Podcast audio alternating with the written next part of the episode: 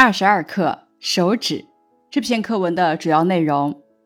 本文详细描述了五根手指的不同姿态和性格，说明了五根手指虽然各有所长、各有所短，但是如果能够团结一致，成为一个拳头，就根根有用，根根有力量，不再有强弱美丑之分，进而阐明了团结才有力量这么一个道理。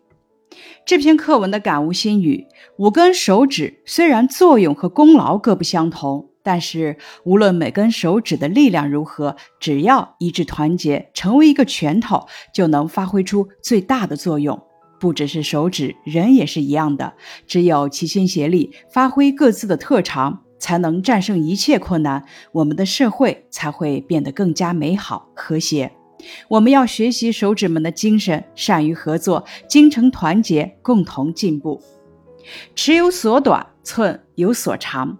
世间的任何事物都有各自的长处和短处，咱们在相处的过程中要做到取长补短，这样才会把事情做得更好，才会有更大的收获。团结出战斗力，团结出凝聚力，团结出智慧。所以说，团结的力量呢是无限的。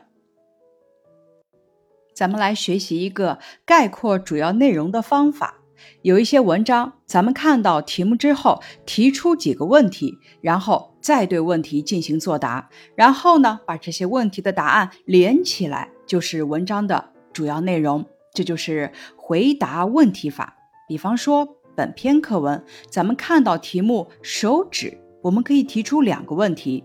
第一个问题，作者写手指的时候写了哪些方面的内容？手指的特点和作用。第二个问题，作者写手指想告诉我们什么？作者想告诉我们，团结才有力量的道理。把所有的问题答案连在一起，咱们既理清了文章的思路，又概括了文章的主要内容。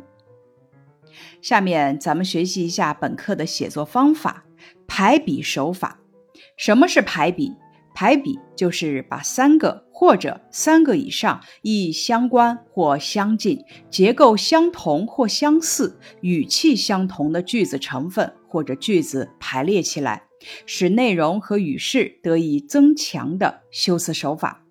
这篇课文使用排比的句式，写出了大拇指需要做的事情，体现出大拇指吃苦耐劳、默默奉献的特点。下面是一则运用事例：母爱是早上出门前的叮嘱，母爱是回家之后香喷喷的饭菜，母爱是穿在身上带有阳光味道的衣服。母爱是生病时的一碗汤药。这篇课文还有一个写作手法是学会用拟人的手法。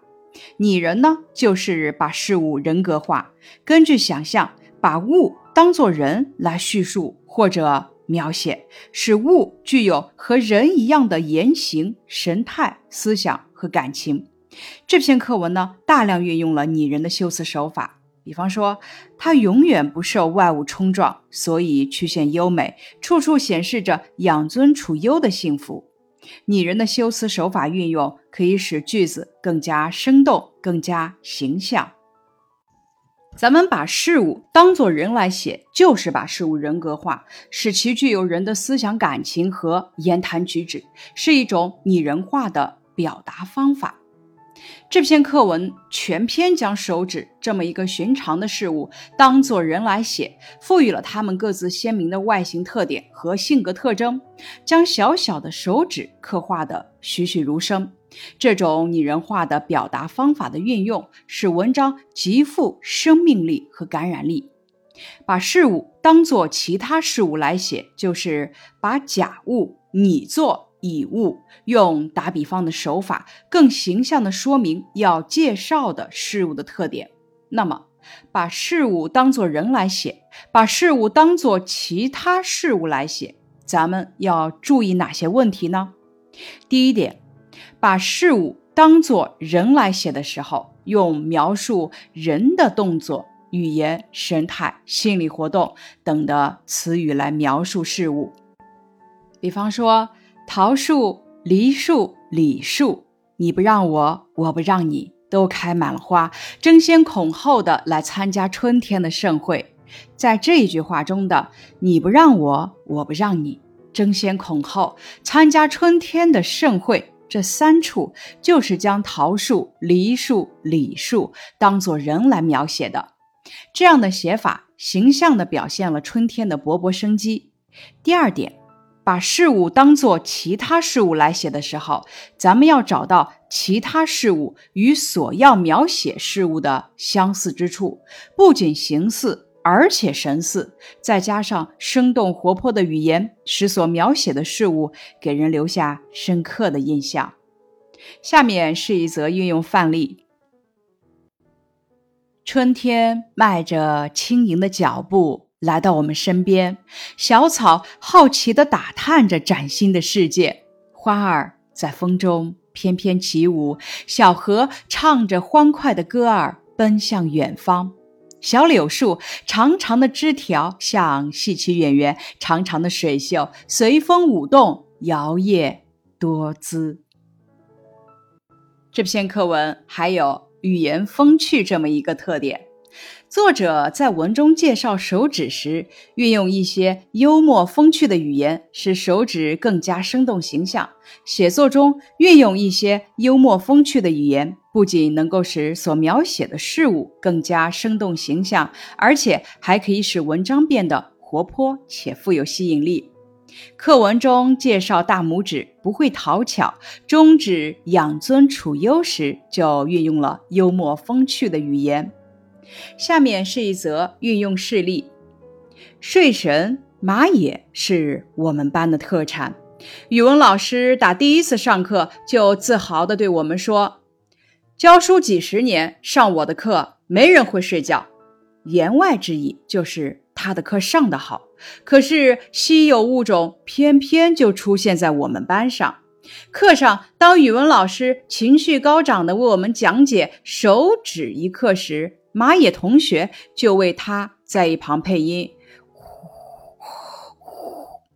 突然，讲课声停了，语文老师扶了扶他那副大方眼镜，朝着太阳升起的方向望去，在一片金光笼罩的地方，只见睡神。半张着嘴，淌着口水，睡得正香。老师微笑着走过去，说了一声：“吃饭了。”他还是没反应。同学们已笑得人仰马翻。老师又拍了拍睡神，居然一点动静没有。老师有点动怒了，他一边提起睡神的一只耳朵，一边唱起：“让我轻轻地掀起你，你那肥大的耳朵。”睡神。终于醒了，说了一句：“啊，放学了，那我走了。”正准备站起时，老师一把按住了他，冷笑了一声，说道：“下课来我办公室。”睡神突然惊醒，告别了周公。接下来是这篇课文的一些词语盘点、词语搭配：扶助琴身，扶助桌子。构造简单，设计简单，强硬的线条，强硬的态度，显示着幸福，显示着尊严，体态秀丽，山川秀丽。这篇课文的好句欣赏，例如拉胡琴，总由其他四指按弦，却叫他相帮扶住琴身。水要喷出来，叫他死力抵住；血要流出来，叫他拼命按住；重东西要翻倒去，叫他用劲顶住；要读书了，叫他翻书页；要进门了，叫他庆殿铃。这是一种排比的句式，写出的是大拇指在拉胡琴，水要喷出来，血要流出来，重东西要翻倒去，要读书，要进门时的具体的做法，赞美了大拇指吃苦耐劳、默默奉献的精神。接下来是一则仿写：胡杨，我爱你。爱你的与众不同，爱你顽强的生命力和拼搏的精神，爱你始终不渝坚守着心中所爱。下面是知识拓展部分，咱们讲一讲兰花指。兰花指就是将拇指和中指相对捏合，其余三指翘起的姿势。作为中国舞蹈以及戏曲中特有的一种基本手型，有着独特的传统审美特征，具有中国人特有的审美取向和文化心理趋向。下面咱们感受一下丰子恺的绘画精神。丰子恺以真诚平易的热情，将艺术融入寻常生活中，情趣丰盈，内蕴精粹。他早年多取材于现实生活见闻，带有温情的讽刺；在后期常作古诗新画，尤其喜爱取儿童题材，勾画出人情世态，意境隽永，含蓄而耐人寻味。丰子恺的作品体现了他深厚的文化修养和独特的人格魅力。下面咱们积累一些与团结相关的名言：你的钟声只有在齐鸣时才能听见，在单独冥想时只会淹没在那些旧钟的一片响声里。高尔基。第二句。五人团结一只虎，十人团结一条龙，百人团结像泰山。邓中夏。第三句，单个的人是软弱无力的，就像漂流的鲁滨逊一样，只有同别人在一起，他才能完成许多事业。叔本华。以上是本课的课内总结，感谢你的收听。